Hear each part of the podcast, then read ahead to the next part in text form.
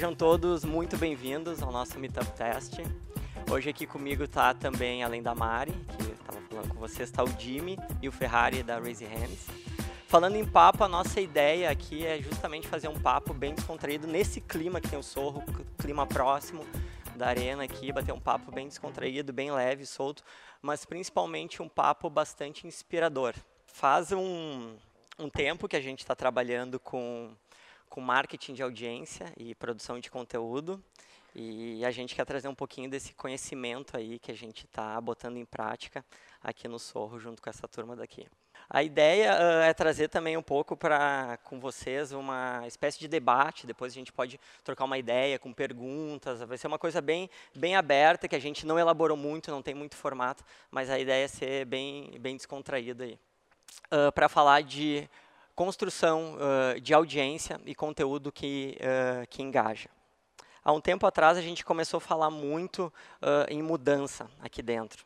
Mas mudança já é uma coisa bastante datada, né? já é quase velho falar de mudança. Está mais do que sabido que muita coisa mudou nesses últimos anos bastante coisa, principalmente nos últimos 10 anos, e todos os mercados foram e estão sendo impactados. Não apenas o nosso de comunicação, mas de todas as empresas que aqui estão no Sorro, de todo mundo que está empreendendo, startups. São mercados que foram muito impactados nesses últimos anos através das mudanças. Mas quando a gente fala de mudança, eu gosto de olhar para quatro pilares principais. O primeiro deles é o que de fato mudou, como e o que está mudando, o ponto 3, pilar 3 é o que ainda vai mudar. E o 4, e não menos importante, é como a gente se prepara para todas essas mudanças e principalmente como a gente pode se adiantar a algumas delas. Alguns anos atrás, estava indo eu, meu irmão mais novo, a minha irmã e meu pai para uma locadora de vídeo. E isso não faz muito tempo. Muitos de vocês já devem ter tido essa experiência de ir até uma locadora de vídeo locar seu filme. Era um evento que, cara, era o evento da família, assim, toda semana, toda sexta-feira, praticamente toda sexta-feira, ou ele nos buscava no colégio, ou a gente já estava em casa, nos pegava e a gente ia para uma locadora. E eu acho que a minha paixão por cinema, por filme, por histórias, começou ali. Mas a gente tinha uma regra, uma regra na família. Né? Era uma família um pouco grande e cada filho poderia pegar um filme, né? um único filme. Imagine então uma criança, um pré-adolescente indo na locadora, aquele mundo de filme, de escolha, vários corredores, e era aquela decisão, qual filme eu vou pegar para assistir no final de semana. E existia duas regras, principalmente entre eu e meu irmão. Minha irmã pegava mais aqueles filmes dela, ela não se misturava muito com a gente, deixa meu filme aqui, peguem um de vocês. E eu e o meu irmão, a gente tinha um desafio, que era, número um, convencer o pai a deixar a gente assistir um filme de terror.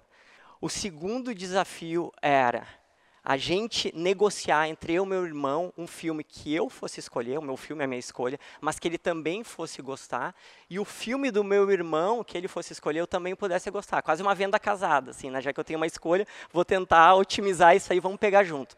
Algumas vezes rolava, outras vezes não. Uma vez que rolou, a gente escolheu um filme, e esses dias o meu irmão veio me visitar e a gente estava lembrando dessa história, desse fato. E eu e meu irmão estava lembrando da seguinte história. Nessa ida à locadora, a gente pegou um filme que até hoje, abrindo um parênteses, eu acho uma grande injustiça não ter recebido o Oscar esse filme. Talvez alguns de vocês já conheçam. Ele pegou um e eu peguei a sequência dois, que é Chuck o Brinquedo Assassino. Não sei se quem, não sei quem conhece, mas acho uma grande injustiça não ter recebido o Oscar. Melhor ainda o filme dublado na época. E a gente pegou esse filme, né? Pô, negociamos com o pai, pô, peguem esse filme de terror, tá liberado. Fomos para casa ansiosos. Na época ainda era VHS, bota no, no videocassete. E a gente foi ansioso para casa para ver aquele filme de terror. Obviamente, em algumas cenas acendia a luz, ficava com medo, debaixo das cobertas. Mas, pô, foi um evento, assim. Assistimos o 1 e, obviamente, na sequência já botamos o filme 2 para assistir. Eu e ele. Ao final desse grande momento de alegria, de assistir um filme que tu, realmente tu queria, que tu foi empolgado para casa, bateu uma bad vibe, assim, deu um, um, um leve, uma leve tristeza, que obviamente era. Não tínhamos mais filmes para assistir. Né? A gente assistiu os nossos dois filmes, eu já tive a vantagem de gostar do filme que ele escolheu, e não tinha mais, era um final de semana inteiro que a gente ou repetir o filme, foi o que a gente fez, assistimos de novo no sábado, no domingo algumas vezes, mas naquela época a gente também não tinha TV a cabo em casa, era isso, não tinha, aquela época, depois que vieram os DVDs, os Blu-ray, a gente começou a colecionar um pouco, mas não tinha, foi aquele filme, resumindo, foi aquele filme.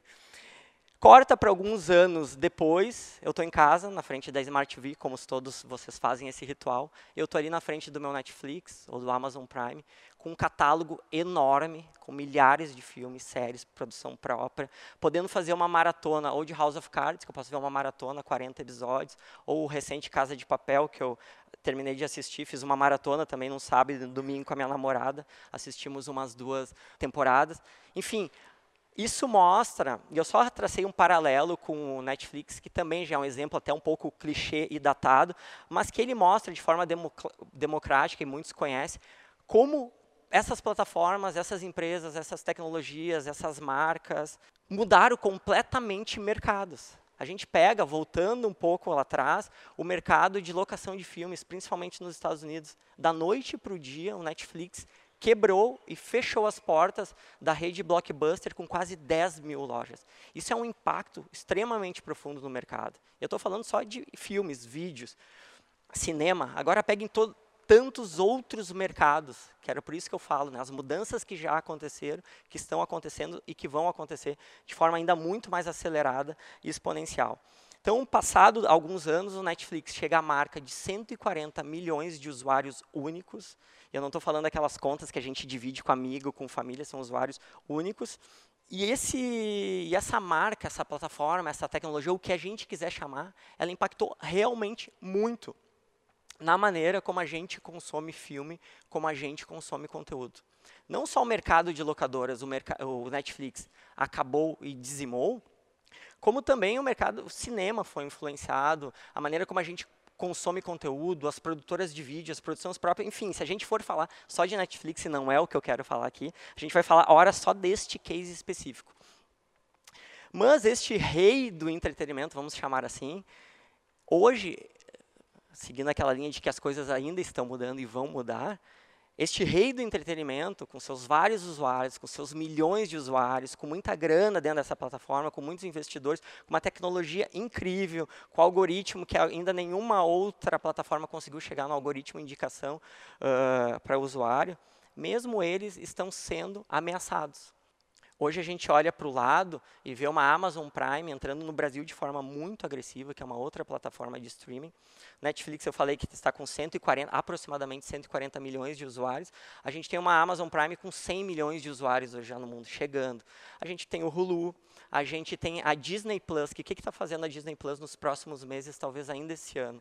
Vai tirar todo o seu catálogo de filme Disney do Netflix, que estão lá os desenhos, os filmes, Toy Story, e vão levar tudo para Disney Plus. É um outro grande player que vai entrar no mercado. A gente tem a Apple TV Plus, que agora à tarde, hoje mesmo à tarde, foi anunciado o novo iPhone, novo MacBook, e eles também no início do próximo ano já vão estar botando no ar as produções próprias que já estão sendo gravadas, ótimas produções próprias da Apple, porque a gente não precisa nem falar o quão este player é muito forte em qualquer mercado que ele adentrar. Enfim, a gente tem outros, a gente tem a HBO Go, HBO Go, não, Go, que veio com a série Game of Thrones, que é uma das séries mais assistidas no mundo. Então, eu só estou exemplificando para a gente ver que este grande rei do entretenimento, como ele também é ameaçado. Então, no balanço agora recente, ó, não, não, sei se é quatro ou três meses atrás, o próprio Netflix, palavras do Netflix, quando eles uh, lançaram o balanço para os seus investidores, o próprio Netflix disse, temos todos esses pontos de atenção, sabemos de todos esses concorrentes, óbvio que sabem, estão no mercado há mais tempo, mas não é eles que estão nos ameaçando. A ameaça do Netflix, segundo palavras do próprio Netflix, são os games, o Fortnite, que é um game que hoje tem 250 milhões de usuários únicos. É impressionante, quando a gente fala, eu fui conhecer o Fortnite há pouco tempo atrás. Para algumas pessoas é novidade, mas quando a gente traz esse número, são 250 milhões de jogadores jogando esse jogo. Só um único jogo. Não estou falando nem de jogo de celular, não estou falando nem de PlayStation, uh, Xbox. 250 milhões. Então o Netflix diz: a nossa ameaça é o tempo tela, o tempo de atenção das pessoas. Que elas não estão só dividindo, sendo dividido esse tempo com os nossos concorrentes, mas estão sendo dividido entre outras tantas plataformas. O nosso WhatsApp, que todo mundo tem aqui na mão, também é um concorrente do espaço-tempo. O Netflix ele usa uma expressão que é o tempo tela. Né? Então é isso, o tempo tela que a gente está dividindo. Então, só para finalizar, esse é o grande desafio hoje das marcas, das plataformas, dos nossos negócios, das nossas startups, de empreendedorismo, blá, blá, blá, blá. O tempo, né? o tempo está escasso. E por isso que eu agradeço o tempo de vocês, de ter me ouvido aqui um pouquinho. E agora a gente vai evoluir um pouco mais nesse papo bem legal, tá bom? Sejam muito bem-vindos mais uma vez.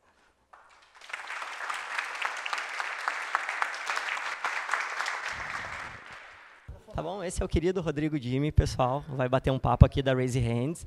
Vou chamar o Ferrari também, que é da Raise Hands. Cara, eu vou bater um papo então com vocês. Não sei se vai ter, vai ter apresentação ou não. Vocês vão. Tá. Então tá, vou encher mais o, o saco de vocês, só aguardando o Ferrari. Olá, pessoal. Ferrari chegando aí. Ipa, beleza, gente? Tudo bem? Pelo jeito aqui, o esquema vai ser um, um, trio fazendo essa conversa? Cara, desculpa, eu tô muito largado, tomando cerveja, agora amarrando a camiseta. Tá, deixa eu me comportar um pouquinho mais aqui.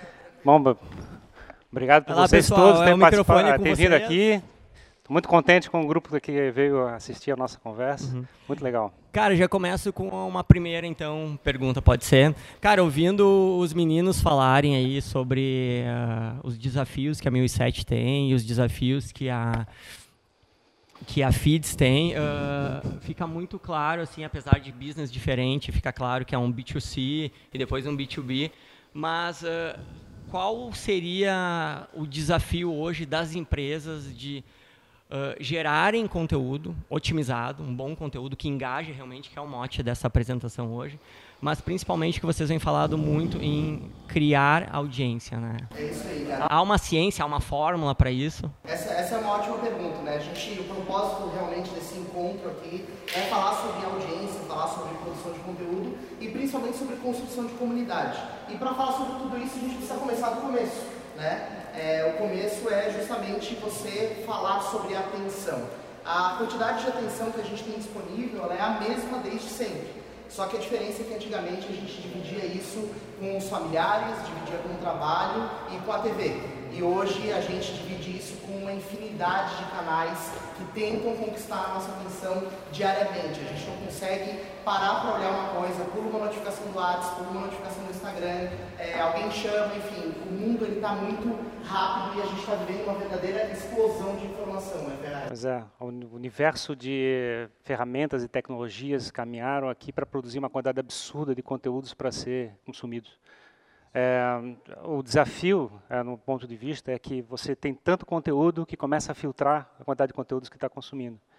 E o ponto é que de todos os conteúdos que estão sendo gerados, é, o interesse está sendo distribuído numa cauda longa. Então as pessoas antigamente ficavam focadas dentro de uma plataforma tipo a, a, a Globo, é, um jornal, é, alguma televisão, rádio, é, ficava focado naquelas plataformas principais e você descia isso é, muito pouco. Você não tinha é, condições de chegar e descer na cauda porque não tinha tecnologia disponível. O processo de imprimir um jornal, distribuir um jornal, é, fazer uma, um canal de televisão funcionar, implicava você chegar e investir um monte de tecnologia, comprar licenças da, que é pra, de radiodifusão, é um processo tão caro e você tinha uma quantidade de, limitada de produção de mídia, muito limitado. Você não tinha capacidade de chegar e ter é, como é que é, mídias especializadas em determinados nichos. O ponto é que a internet levou a uma situação que o custo de produção de mídia está muito baixo, porque a tecnologia ficou, fez isso ficar muito barato, e o processo de distribuição simplesmente caminhou para a internet. A internet abriu a capacidade de distribuir sem praticamente nenhum custo.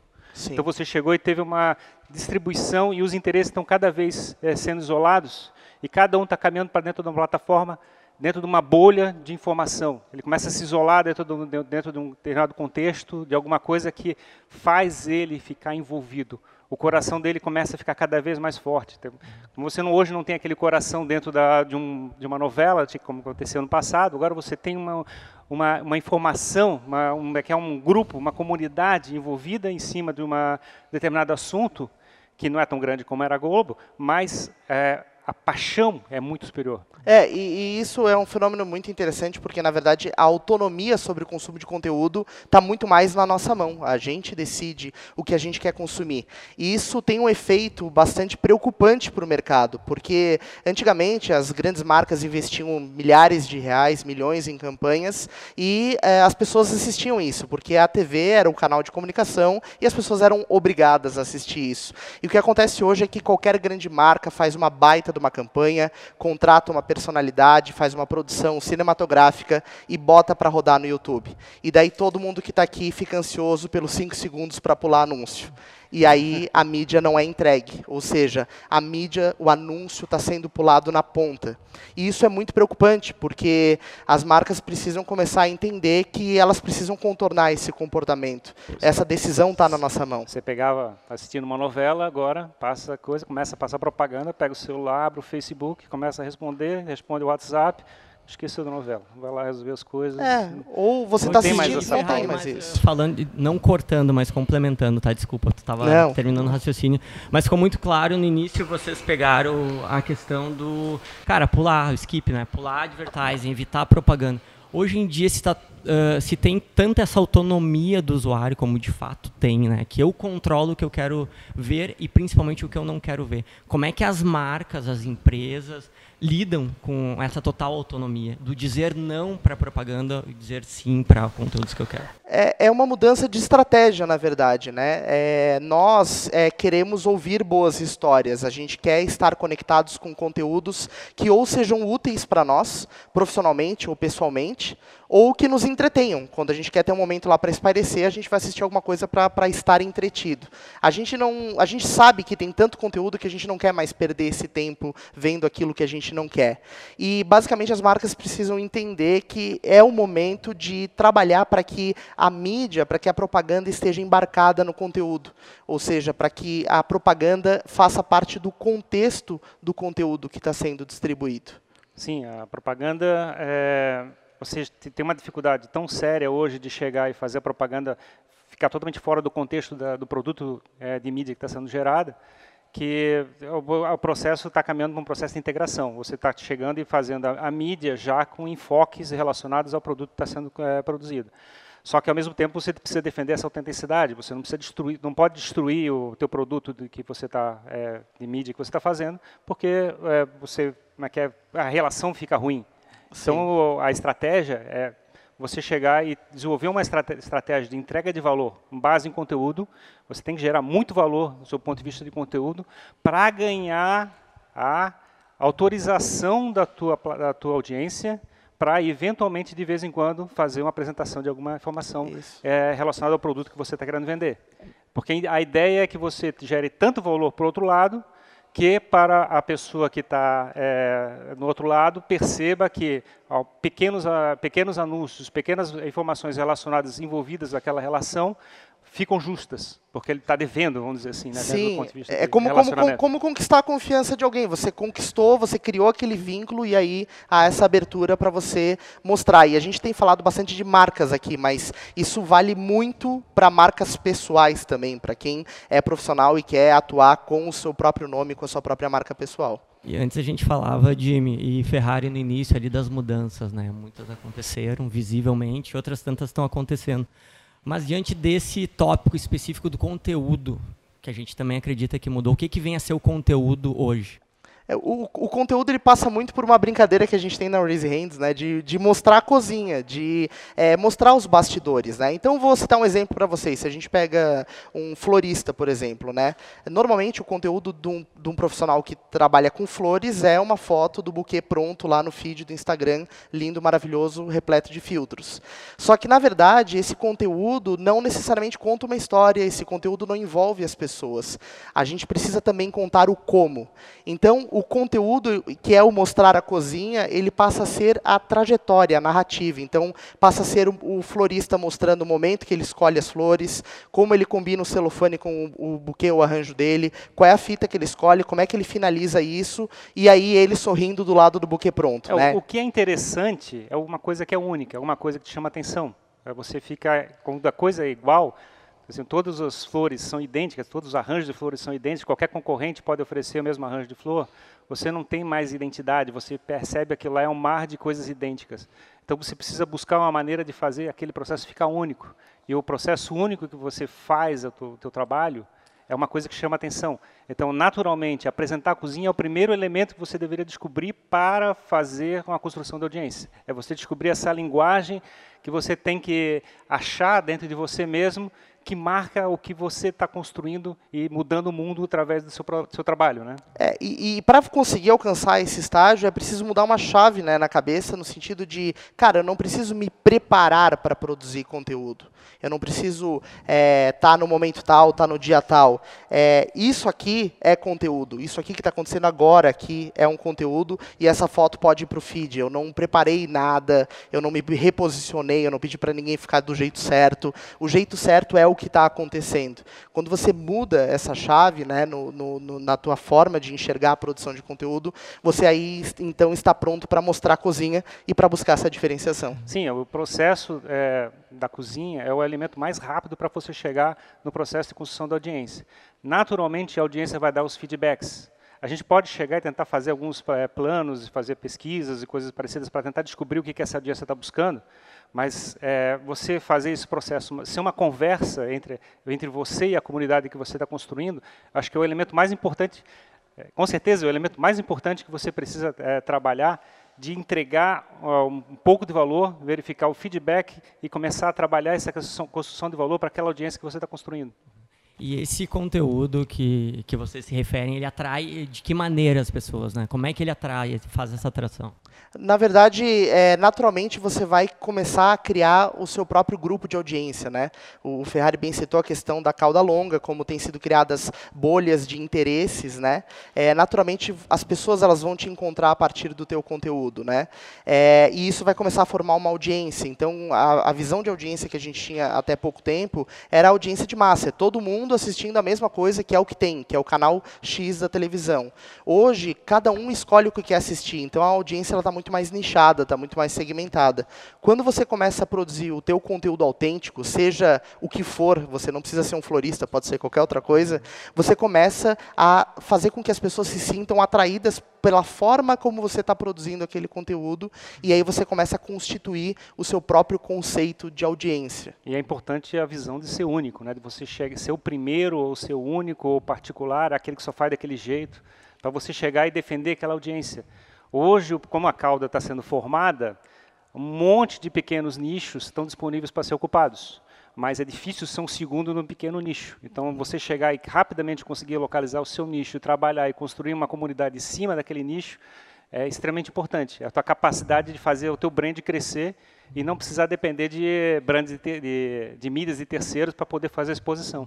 É, exatamente. Até tem um gancho legal que, na verdade, a, a, a, proposição do marketing de audiência é você ser capaz de produzir a sua própria audiência e de você não depender de um outro meio. Né? A gente tem hoje formas de gerar audiência para uma marca ou para alguém. Você pode comprar mídia paga, você pode se, se é, utilizar da, da influência de influenciadores, a visibilidade deles, você pode colocar um anúncio num veículo, é, mas a, o, o, que o conteúdo propõe é que você mesmo consegue criar o seu próprio público. Você, não, você vai deixar de depender de outra audiência. E falando em audiência, cara, eu estou batendo essa bola aqui, vou incomodando, não, vou vai em frente. no papo.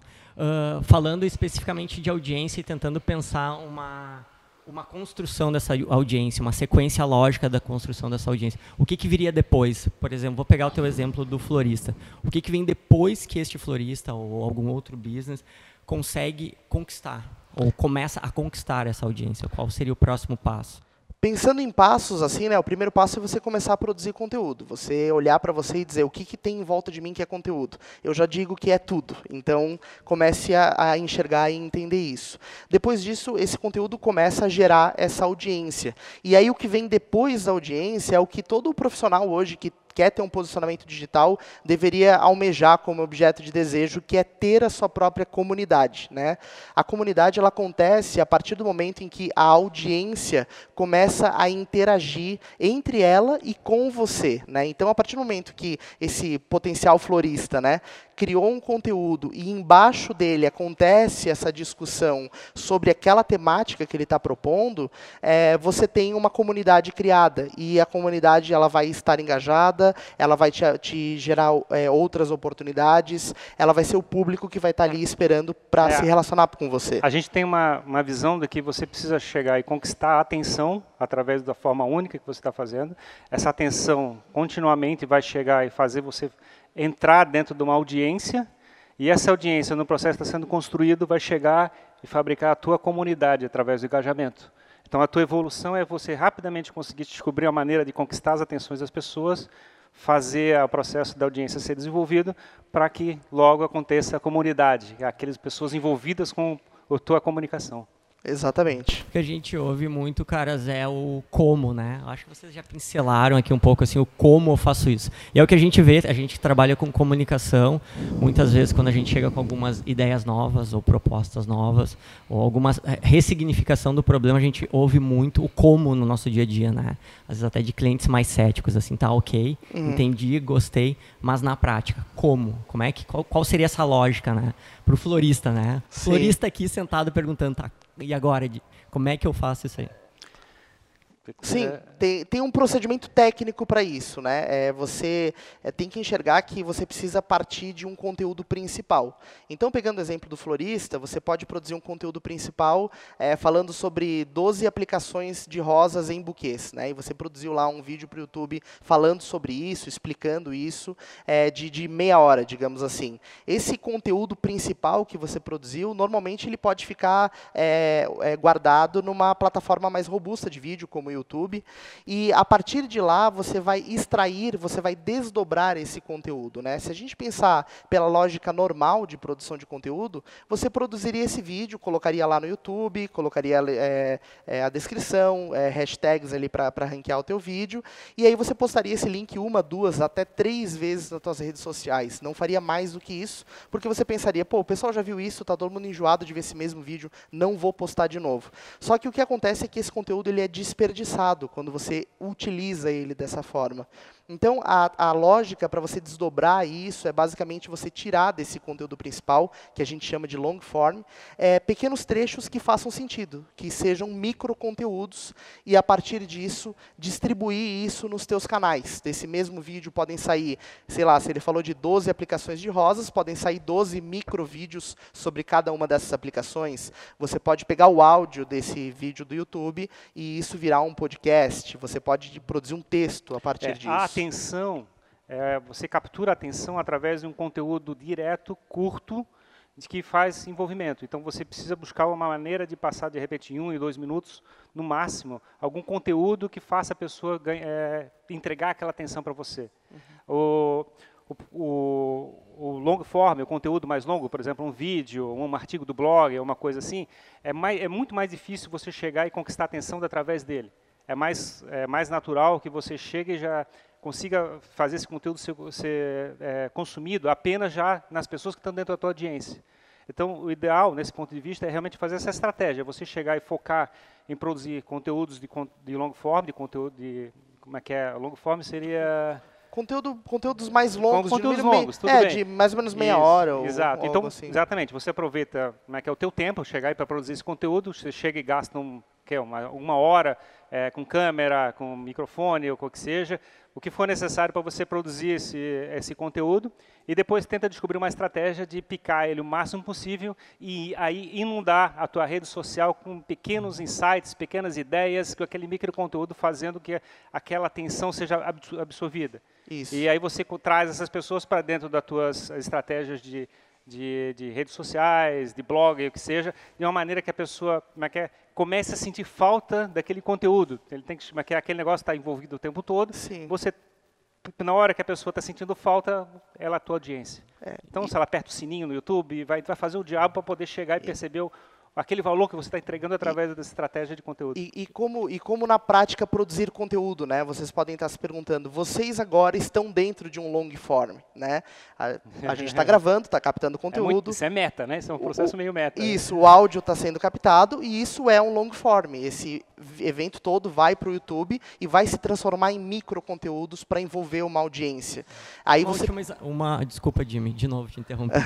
Seria uma otimização, uma lógica de otimizar um isso. Conteúdo já criado. Exatamente. E daí é, é essa, essa a ideia. Então isso aqui vai virar um, uma centena, uma dezena de micro conteúdos distribuídos em redes sociais com pequenos pontos relevantes. A e o long form vai estar sempre lá. A estratégia é ser um mecanismo é, simples, é, com pouco recurso, é, não perfeição tecnológica, sim, perfeição de, de, iluminação, não precisa ser necessariamente perfeito, mas a ideia é que seja barato, fácil, rápido e que gere conteúdo com volume para chegar e consiga trazer atenção e defender a tua audiência. Isso. E também uma segunda pergunta que vocês podem estar se fazendo é, beleza, eles estão produzindo long form com três, quatro câmeras, uma mesa de som, um microfone.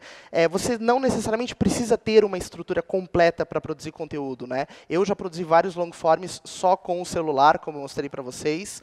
Às vezes o próprio fone do, do celular, como utilizando como microfone, e pronto, você grava o seu vídeo longo e joga para o YouTube. Você vai, você vai cumprir a estratégia do mesmo mesmo jeito. Depois, ao longo do tempo, você vai ter oportunidade de aprimorar a qualidade do conteúdo. E, caras, ah, de repente, só para a gente já chegando mais ao fim, eu estou falando isso por causa do time, tá? A gente tem perguntas. Uma pergunta que muitos clientes normalmente fazem para a gente que trabalha em comunicação, assim, tá? Como é que eu ganho dinheiro com isso, né? Como é que eu viro a chave, né? Porque a gente fala de produção de conteúdo, mas uh, pensando mais na questão de negócio, né? Vamos de novo voltar ao exemplo, já que a gente está trazendo ele desde o início, do florista, tá? Como Sim. é que o florista que começou a investir mais em conteúdo, conteúdo long form, conteúdo maior, fatiar esse conteúdo para ter uma otimização, como é que ele consegue gerar mais negócio com esse conteúdo? Perfeito. É, o ideal, seja você um profissional autônomo ou uma marca, é você enxergar o teu negócio é, sob dois pontos de vista. Né? Um braço de produto, que é aquilo que você vende efetivamente, seja o que for, e um braço de conteúdo, um braço de mídia. Né? É, nessa área de mídia, você vai executar essa estratégia de long form, microconteúdos, de produzir conteúdos de valor para envolver a tua audiência. É, na verdade, a empresa né? tem dois braços de geração de valor, né? Isso. Ela gera valor de forma de conteúdos e gera valor através do produto que está sendo entregue.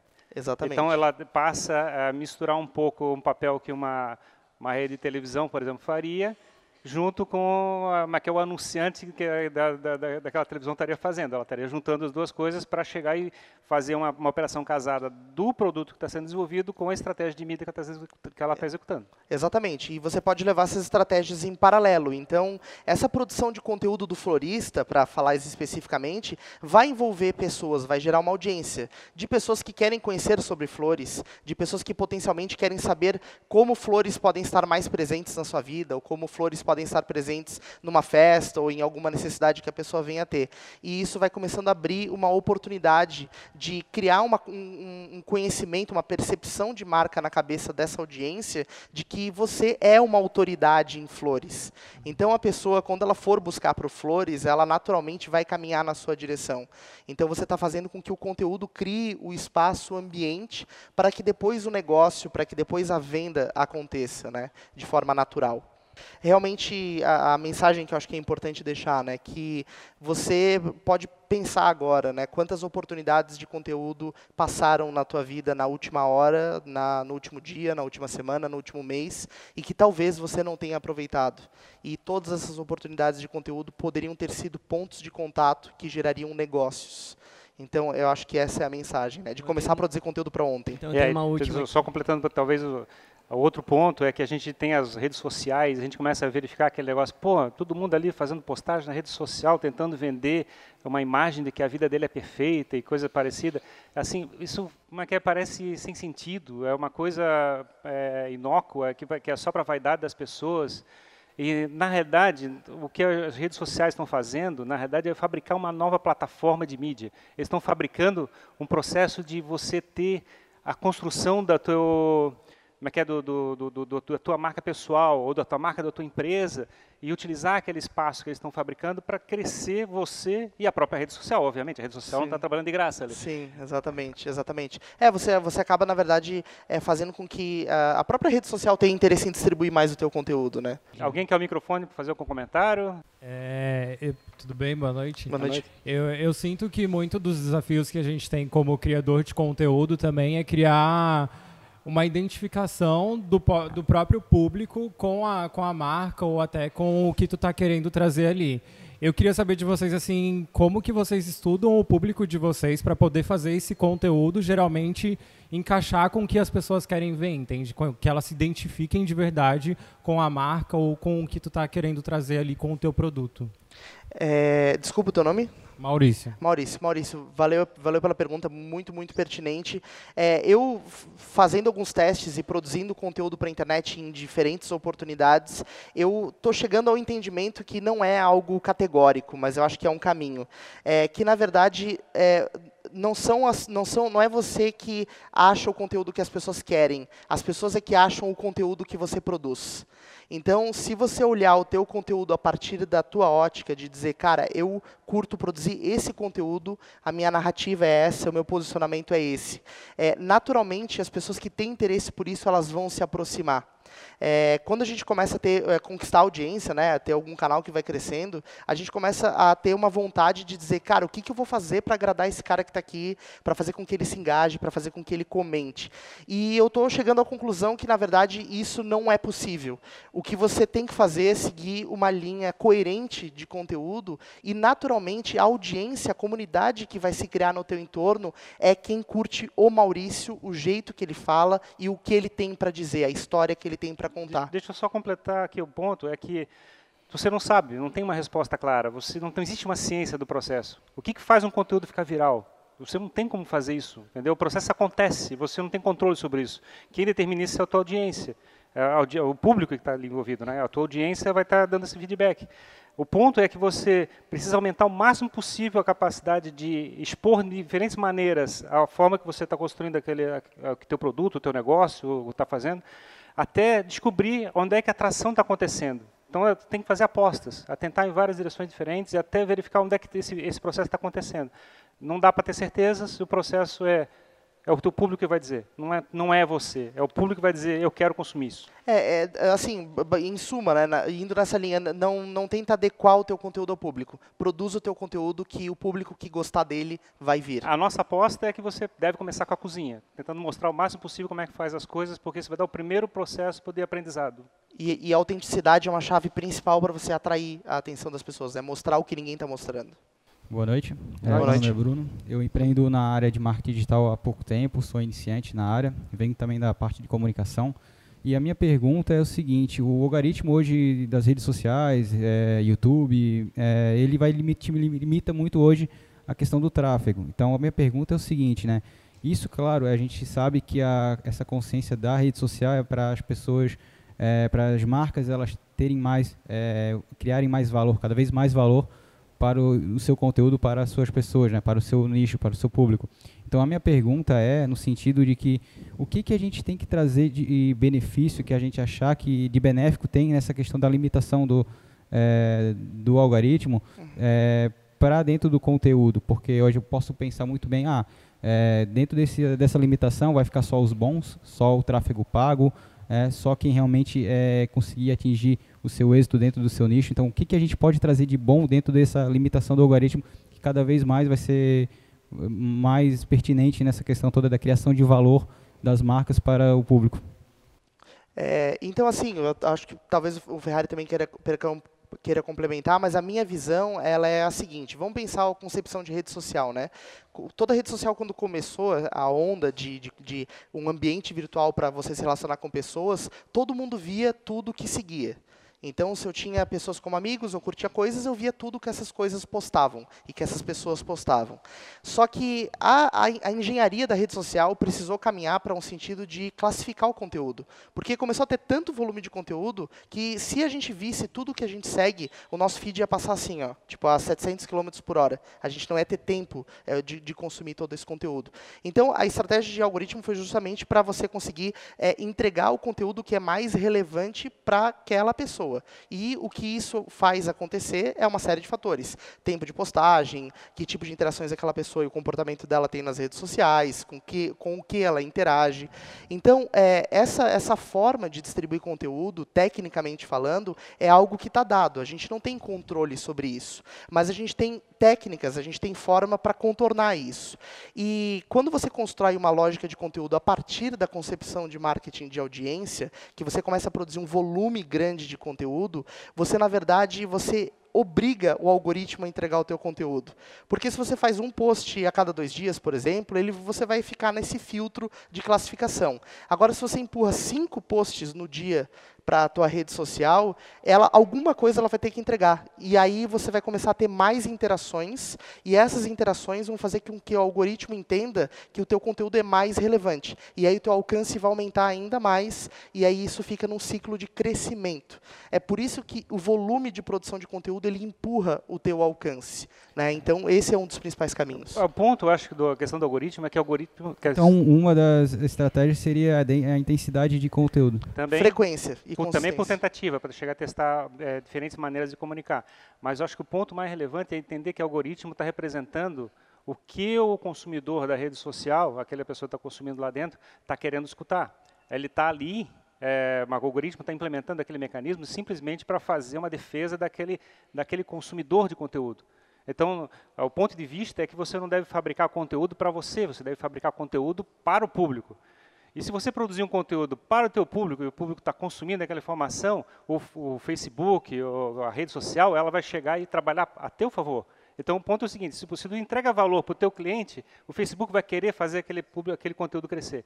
Então, aí, o ponto é você chegar e mudar essa percepção do que o teu, teu objetivo não é empurrar conteúdo. O teu objetivo é fazer o conteúdo ser quisto, é a pessoa querer consumir. Isso, exatamente. E, e, frequência tem muito a ver com isso. Uhum. O YouTube tem valorizado muito essa frequência, né? O Sim. Do YouTube. Sim. Eu, na verdade, eu Pode falar, pode falar. É, pelo menos no meu Instagram. Uh, Como é melhor a voz sempre? Eu percebo que às vezes eu, eu, eu coloco o que eu quero, mas num formato onde as pessoas não se obriguem, mas gostem de interagir, então que marquem alguma coisa, que, gerem comentário. Eu acho que isso gera bastante engajamento. Sim, é. Entendeu? Então eu coloco um vídeo que tenha um, um super impacto, mas no comentário embaixo tem muito mais a ver comigo, eu não deixo de sair da minha linha, mas tento de alguma forma manipular um pouco para que as pessoas é tentar uma Sim. maneira de vencer o algoritmo. O algoritmo, um dos elementos que ele utiliza é verificar que o engajamento está acontecendo naquele conteúdo. É. Assim, é. Mas assim, o ponto é que você chega a levar uma audiência para um processo de comunidade, quando as pessoas estão engajadas, isso é natural. Quando você faz uma coisa que está é, tentando manipular, tipo assim, por favor, todo mundo comente aqui embaixo para o meu artigo ficar aparecendo, ou coisa aparecendo, eu entendi. Mas assim, o ponto é que eu quero dizer o seguinte, é que você está pensando sobre, não do ponto de vista de agradar o teu valor ao teu cliente, ou de agradar o teu cliente, o cliente, no caso, quem é o consumidor do conteúdo. Né? Agora, se você chega, isso é natural, a rede social vai querer fazer o negócio crescer. Isso, e, e, é isso que você falou é perfeito, porque é uma forma de você deixar a porta aberta, né? Não adianta você falar assim, cara, eu quero interação, ninguém me responde, ninguém comenta, ninguém faz nada. É claro, você não produz um conteúdo que deixa essa porta aberta. Então, usa as ferramentas de, de quiz, de é, interação, de enquete, tudo que tiver disponível, de perguntas que tiver disponível, usa, porque a rede social vai querer valorizar e vai querer é, fazer com que as pessoas interajam. Bacana. E falando tanto em conteúdo, esse conteúdo vai estar onde, Jimmy Ferrari? Esse conteúdo, todos os nossos conteúdos, na verdade, né, estão disponíveis em Soul Raise Hands no Instagram e também no YouTube, pesquisando por Raise Hands, tudo junto. Você encontra os nossos long forms e também no Spotify, na Apple Podcasts, é, no iTunes, né, você encontra também os nossos conteúdos em áudio. Vou passar então a palavrinha aqui para Fábio. Boa noite a todos. É um prazer recebê-los. É, eu quero fazer um convite a vocês que nesse momento do network vocês realmente se abram quebrem os paradigmas e aproveitem e vivam essa experiência. Tá? Nós estamos aqui, cada um tem uma história para contar, cada um tem uma vivência, né? os erros e os acertos. Então, que seja realmente uma troca enriquecedora, que possamos fazer desse momento uma verdadeira experiência da comunicação né? e que estejam todos aqui abertos a isso. Quero Sim. agradecer. Vai liberar a comida? Oi? Vai liberar comida? Você quer falar mais alguma coisa? Ah, é por isso que você falando isso. né? Mas que realmente seja o início aí um, um marco para a mudança na forma de se comunicar, na abertura para nós identificarmos realmente, né, o que dá certo e o que dá errado, que afinal de contas todos os dias nós estamos aprendendo, errando e acertando, e que possamos não mais temer em falar quando quando falhamos, né? E porque normalmente nós estamos acostumados que é só falar os nossos acertos, mas o quanto nós aprendemos com os nossos erros, o quanto amadurecemos, né? e quão enriquecedor é mudar a forma de ver as coisas. Então, assim, que realmente vocês estejam aqui se sentindo à vontade né, para explorar isso mais e mais. É isso Obrigado. aí. Obrigado.